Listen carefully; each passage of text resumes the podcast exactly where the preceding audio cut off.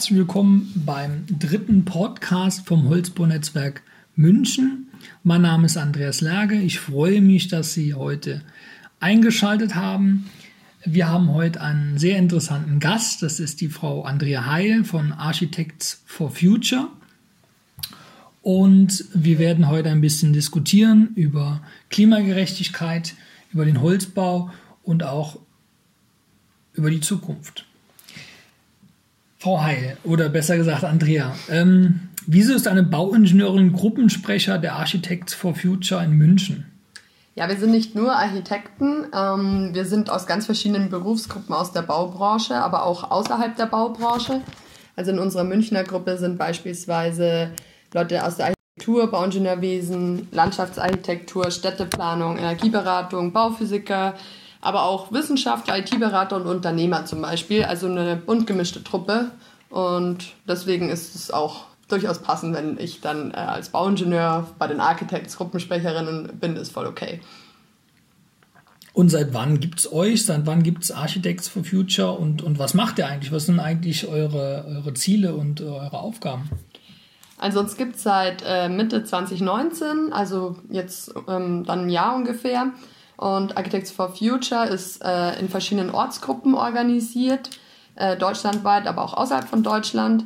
Und es gibt aber auch überregionale ähm, Arbeitsgruppen, was jetzt natürlich auch ähm, durch Corona und das alles mehr in Videokonferenzen stattfindet, äh, dazu geführt hat, dass wir auch mehr überregional jetzt uns vernetzt haben. Und genau, außer Vernetzung mit anderen Initiativen auch, ähm, machen wir Öffentlichkeitsarbeit, Wissensmanagement ähm, und setzen uns für eine gesunde, kreislaufgerechte und klimapositive Bauwende ein. Und wir haben uns darauf geeinigt, dass wir nützlich sein wollen, statt einfach nur weniger schädlich. Klasse. Nächste Frage, klimapositive Bauwende, Fragezeichen. Was, hat, was hat die Baubranche denn mit, mit dem Klimawandel zu tun? Wo ist da, der, der, wo ist da die Brücke? Naja, der Gebäudesektor verursacht in Deutschland laut Umweltbundesamt 40 Prozent der CO2-Emissionen und 60 Prozent des Abfalls. Also gibt es einen riesigen Hebel. Und wir haben deswegen sieben Forderungen aufgestellt, um klarzumachen, was sich ändern muss. Denn ähm, Klimaschutz funktioniert nicht ohne echte Kreislaufwirtschaft. Also die zwei Themen müssen Hand in Hand gehen. Deswegen habe ich auch die Zahlen mit CO2-Emissionen und Abfall jetzt gerade gemeinsam genannt. Und in München ähm, sind wir quasi eine doppelte äh, Ortsgruppe. Wir arbeiten da mit der Cradle to Cradle NGO zusammen, die sich für ein Bauen mit positivem Fußabdruck einsetzt. Und bei Cradle to Cradle geht es darum, dass man eben Produkte, aber auch Gebäude von Anfang an für den Kreislauf konzipiert und nicht das tut, was wir jetzt aktuell tun, nämlich sich erst am Ende zu überlegen, was jetzt mit dem ganzen Müll passieren soll. Also sozusagen eine, eine geistige, eine Auseinandersetzung, eine intellektuelle Auseinandersetzung, bevor man mit dem Bauen beginnt. Finde ich, genau. Find ich sehr klasse. Ähm, was ist denn die Rolle vom Holz äh, bei der Klimafrage? Was, was kann Holz einfach für uns tun, beziehungsweise was kann der Holzbau besser machen als klassische Baukonstruktionen? Mm, naja, zunächst mal würde ich jetzt ähm, einhaken und sagen, Holz ist ja eigentlich eine klassische Baukonstruktion. Wir haben ja früher sehr viel in Holz gebaut, wir haben es dann halt irgendwann verlernt oder nicht weiterentwickelt.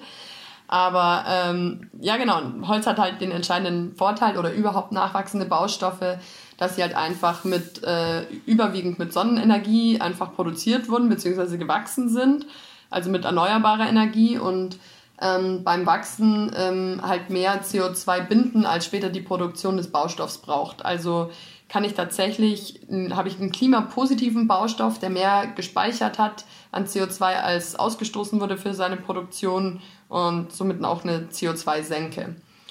Und ein weiterer Vorteil jetzt von Holz konkret ist äh, beim Bauen im Bestand, ähm, wir fordern ja auch mehr im Bestand zu bauen, weniger abzureißen. Und ich kann halt einfach innerstädtisch ähm, aufstocken beispielsweise, weil Holz einfach leichter ist als jetzt Stahlbeton oder ähm, Mauerwerk. Und da kann ich vielleicht sogar noch ein Geschoss mehr aufstocken, wenn ich halt in Holz baue statt in schwereren Baustoffen.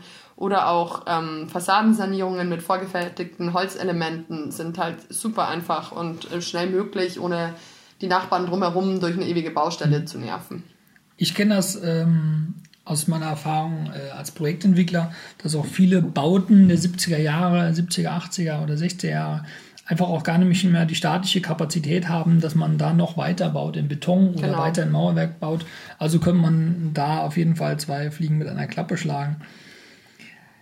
Eine nächste Frage, äh, wie ist die Rolle von Holz bei, bei diesem gesunden Kreislaufwirtschaft? Wie kann man Holz in, eine, in einer Kreislaufwirtschaft sehen?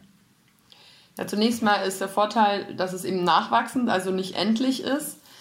Und ähm, deswegen kann ich es am Ende des Lebenszyklus von so einem ähm, Holzgebäude oder Bauprodukt, kann ich es halt entweder stofflich nutzen oder halt auch energetisch. Also tatsächlich ist es nicht schlimm, wenn ich es unter Energiegewinnung dann auch verbrenne am Ende, weil es ja eben wieder nachwächst. Und was sehr wichtig ist jetzt für die Holzindustrie auch in Zukunft, ist, dass wir halt ähm, äh, Leime bräuchten. Also es wird ja viel mit Leime dann auch gearbeitet, gerade wenn es statisch anspruchsvoller wird. Und die sollte man gemäß diesem, dieser konsequenten Kreislaufwirtschaft halt entweder leicht vom Holz trennen können oder halt rückstandsfrei ähm, und unbedenklich mit dem Holz verbrennen können oder dass dieser Leim zumindest nicht äh, stört, wenn ich das dann zu Holzwerkstoffen weiterverarbeiten möchte, also in einer Kaskade nochmal ein neues Produkt draus mache. Und ganz wichtig ist eben, dass diese Leime keine Schadstoffe in die Innenraumluft emittieren. Und da wünschen wir uns eben von der Holzbaubranche, ähm, wünschen wir uns mehr Innovationen, also auch einstoffliche Bauweisen oder ein Wiederaufleben alter und aber auch neuer Zimmermannsverbindungen. Das ist ja auch gerade wieder im Kommen. Ähm, leimfreie Verbindungen wie Holzschweißen. Also ähm, man darf sich jetzt nicht darauf ausruhen, dass man halt ähm, CO2-Senke äh, ist oder klimapositiv bauen kann sondern ähm, gerade im Bereich von diesen Leimen und Innenraumluftemissionen, ähm, da gibt es halt noch viel zu tun, um auch statisch konkurrenzfähiger ähm, zu werden. Und was die Forstwirtschaft betrifft, noch ein letztes Wort, ähm, befürworten, befürworten wir es, dass halt jetzt mehr auf Mischwälder äh, mit klimaresilienten Pflanzen ähm, umgestellt werden soll und Einzelentnahmen, damit eben, auch wenn wir jetzt mehr in Holz bauen, trotzdem die CO2-Kapazität unserer Wälder nicht verloren geht wo du jetzt schon die Forstwirtschaft angesprochen hast, was ist für dich ökologische Forstwirtschaft? Wie ähm, sieht eine ökologische Forstwirtschaft für dich aus?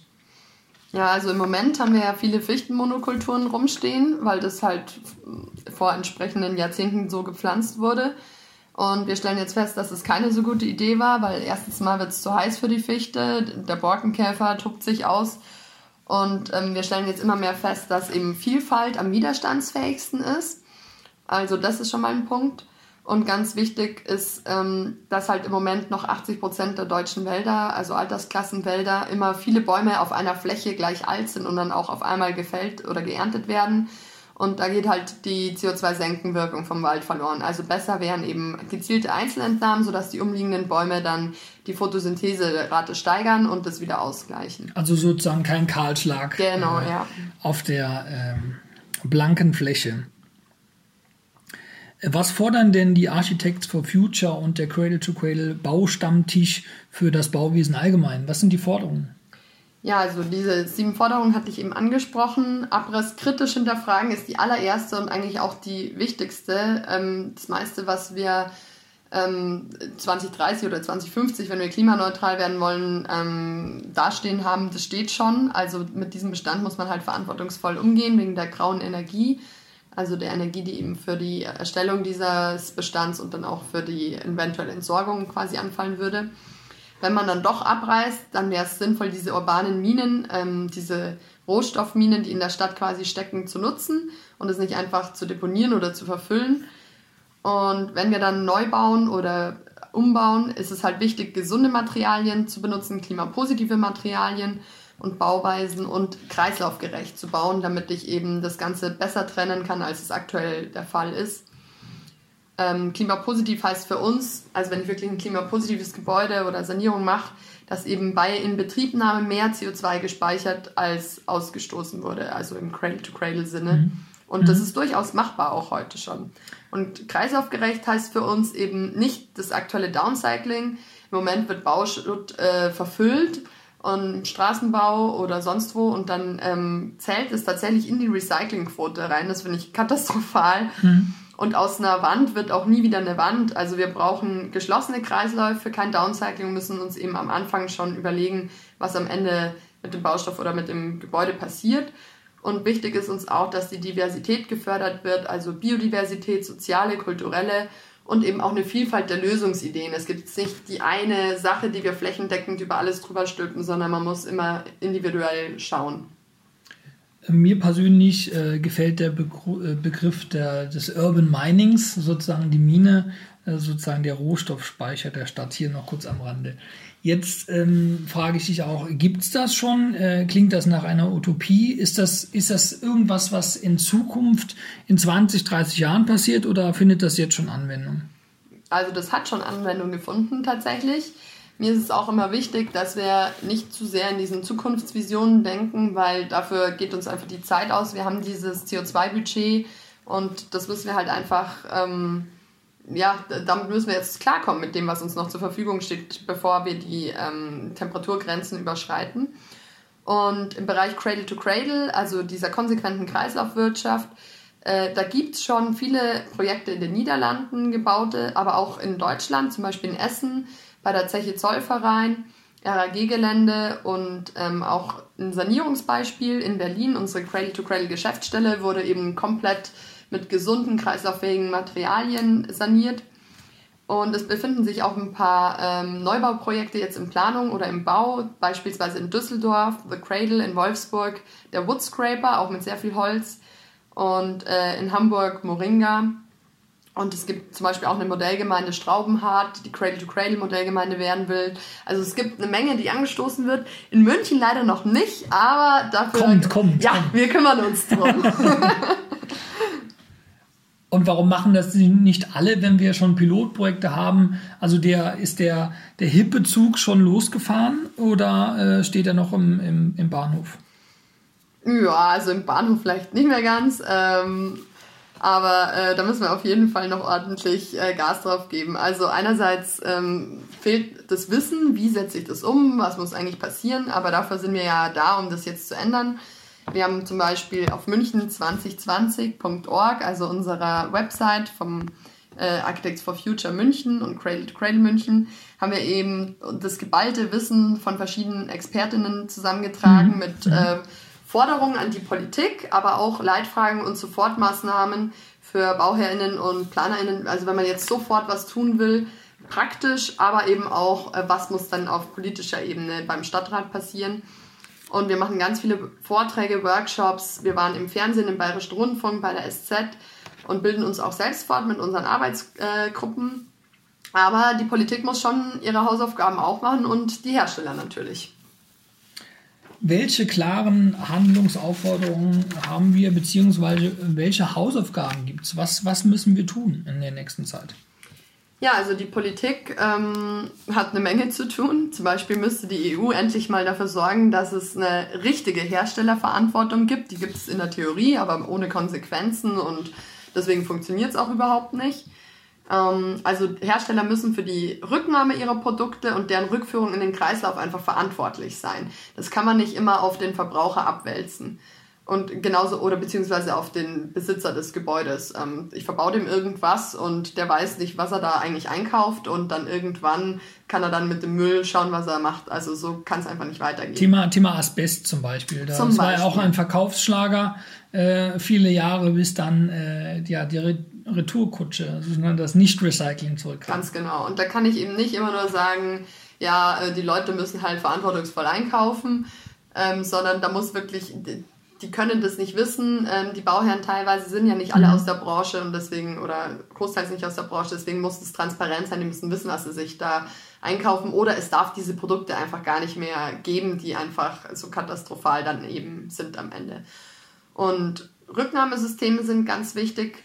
Neue Geschäftsmodelle können helfen, zum Beispiel Product as a Service, also das Produkt als Dienstleistung. Ich muss vielleicht ähm, Teile des Gebäudes, vor allem die kurzlebigeren, muss ich vielleicht auch gar nicht unbedingt besitzen, sondern vielleicht bleibt der Hersteller im Besitz der Materialien und dann kann er auch die besten, hochwertigsten Materialien benutzen, weil er mhm. sie ja dann behält und wieder in neuen Produkten ähm, ja. verbauen kann hinterher und dann will er sie auch wieder zurücknehmen. Damit würde man die, die Sache halt unterstützen, dass die, die Sachen kreislauffähig werden. Die eine Sensibilisierung sozusagen, finde ich auch eine sehr gute Idee. Absolut, ja. Und ähm, ja, die Politik muss halt einfach auch fördern, dass diese Produkte und Bauweisen entwickelt werden. Ähm, also es gibt einfach auf dem Markt noch nicht genug. Wenn man jetzt sagt, ich will das perfekt rezyklierbare Haus bauen, ja, dann kann ich mhm. ein halbes, halbes Jahr Recherche vielleicht reinstecken, wenn ich das alleine mache, ohne Vorkenntnisse. Das kann es einfach nicht sein, da muss es viel geben. Die, also die Politik muss Unternehmen bei der Umstellung unterstützen. Deponie- und Entsorgungskosten müssen einfach höher werden. Das kann nicht sein, dass es immer noch so günstig ist, das Zeug einfach irgendwo reinzuschütten und loszuwerden. Verfüllung darf nicht als Recycling zählen. Und die CO2-Steuer, die ist einfach ein riesiger Hebel, der so viele Dinge sofort mhm. einfacher machen mhm. würde und ähm, klimafreundliche Bauweisen konkurrenzfähiger machen würde. Aber die muss, die muss angehoben werden, aber mit einem sozialverträglichen Konzept. Und was auch ein Riesenpunkt ist, was wir mal ansprechen, wir reden immer viel über die Betriebsenergie von mhm. Gebäuden, aber eben auch die graue Energie, die in den Baustoffen steckt, die müsste zum Beispiel ganz dringend im Gebäudeenergiegesetz berücksichtigt mhm. werden. Wir haben erst heute Morgen nochmal einen Brief geschrieben ähm, an den Bundestag, äh, dass es einfach damit rein muss. Es kann nicht sein, dass diese mhm. Chance mhm. vorüberzieht. Und wenn ich dann förder, äh, wenn ich etwas förder als Staat, zum Beispiel mit KfW, dann kann es nicht sein, dass ich einfach nur die reduzierte Betriebsenergie fördere, völlig egal mit welchen Materialien ähm, da saniert wird oder gebaut wird. Also die Materialien müssen gesund und kreislaufgerecht sein. Das muss Voraussetzung sein für diese Förderung sehr viele, sehr interessante Forderungen, kann ich äh, abnicken, muss aber nochmal betonen, eine äh, hohe äh, CO2-Steuer, ich sage mal eine sehr hohe CO2-Steuer, aber das ist ja wieder subjektiv. Ähm, die nächste Frage wäre, was sind äh, die Hausaufgaben für die Hersteller? Was können die Hersteller spezifisch tun, um auch einfach als Problemlöser auch dazustehen? Ja, also im Prinzip kann, wir wünschen uns eben, dass jeder Hersteller ähm, seine Produkte anschaut, seine Produktionsweise anschaut. man kann eben heute schon selbst einfach seine Produkte für den Kreislauf konzipieren, seine Bauprodukte, seine Bauweisen, sein Geschäftsmodell. Ähm, also entweder biologisch abbaubar oder verlustfrei recycelbar und eben auch gesund. Und wir brauchen dringend Innovationen im Bauwesen. Wenn ich mir mhm. angucke, was in anderen Branchen passiert und mhm. bei uns, wir bauen gefühlt gleich seit Jahrzehnten, da gibt es so ein bisschen ein paar Stellschräubchen, aber im Prinzip bei Bauweisen, Verbindungen, Materialien im Vergleich zu anderen passiert da einfach nichts. Und wenn man eben jetzt als Hersteller da schon die Innovationen hat, das wird kommen alles, weil mhm. die Rohstoffe sind endlich, das Klimabudget, CO2-Budget ist endlich und dann bin ich einfach ähm, vorne dran und voraus, wenn ich das jetzt schon umstelle. Sozusagen eine, eine, eine kleine Roadmap. Wenn ich jetzt mehr dazu wissen will, zu den ganzen vielen Themen, die du jetzt angesprochen hast, ähm, wo kann ich mich da äh, hinwenden, beziehungsweise wenn ich wirklich auch aktiv werden will, wo kann ich äh, mitmachen bei den ganzen tollen Themen, die du genannt hast? Also wir haben eben unsere Website münchen2020.org. Und da ist eigentlich alles drauf, unsere Forderungen, Leitfragen, Maßnahmen, die Links zu den Telegram-Gruppen, ähm, E-Mail-Kontakt, äh, unser Instagram-Account, ähm, da kann man uns auch folgen. Und wenn man dann bei uns in irgendeiner Form sich beteiligen will, kann man uns einfach anschreiben und eine Frage stellen, wenn man was wissen will. Man kann auf Telegram in den Gruppen nur mitlesen, wenn man jetzt keine große Zeit hat, sich zu engagieren und einfach auf dem Stand bleiben. Wir haben einmal im Monat, jeden ersten Dienstag im Monat um 19 Uhr haben wir Stammtischtreffen, aktuell natürlich äh, digital, virtuell. Und ähm, wenn man richtig aktiv werden will, kann man auch bei unseren Aktionen und Projekten eben mitwirken. Also wir haben beispielsweise eine AG zu bauen im Bestand, wir haben eine AG zur Öffentlichkeitsarbeit, ähm, wir sammeln Ideen für die internationale Bauausstellung, die ja nach Bayern kommen soll. Ähm, und jetzt aus aktuellem Anlass äh, wollen wir noch eine AG gründen, wie man günstig und klimapositiv bauen kann. Auch noch. Ja, weil es wird ja jetzt eine Wirtschaftskrise in irgendeiner Form schon auf uns zurollen und damit jetzt die ganzen Klimathemen und Kreislaufthemen nicht unter den Tisch fallen, wäre es gut, sich nicht nur hinzustellen und zu krähen, dass jetzt trotzdem Geld dafür da sein muss, sondern ähm, halt auch selber mal ein paar Lösungen zu ähm, liefern, was eben heute schon äh, wirtschaftlich möglich ist. Genau, und wir werden auch unsere Website beispielsweise ins Englische übersetzen, um das Wissen noch mehr Leuten zugänglich zu machen und andere Kommunen auch motivieren, es uns gleich zu tun. Also im Prinzip, jeder ist bei uns willkommen ähm, und ja, ich, ich freue mich, wenn hoffentlich durch deinen Post Podcast dann einige Leute auf uns aufmerksam werden und danke dir für die Bühne, die du uns geboten hast. Bestimmt. Danke auch nochmal, Andrea Heil. Das war ein sehr äh, kompakter, intensiver Podcast. Viele Handlungsaufforderungen, viele äh, gute Ideen. Ich danke mich wirklich herzlich auch nochmal und hören Sie wieder rein und ich freue mich auch auf den vierten Podcast. Äh, danke Ihnen.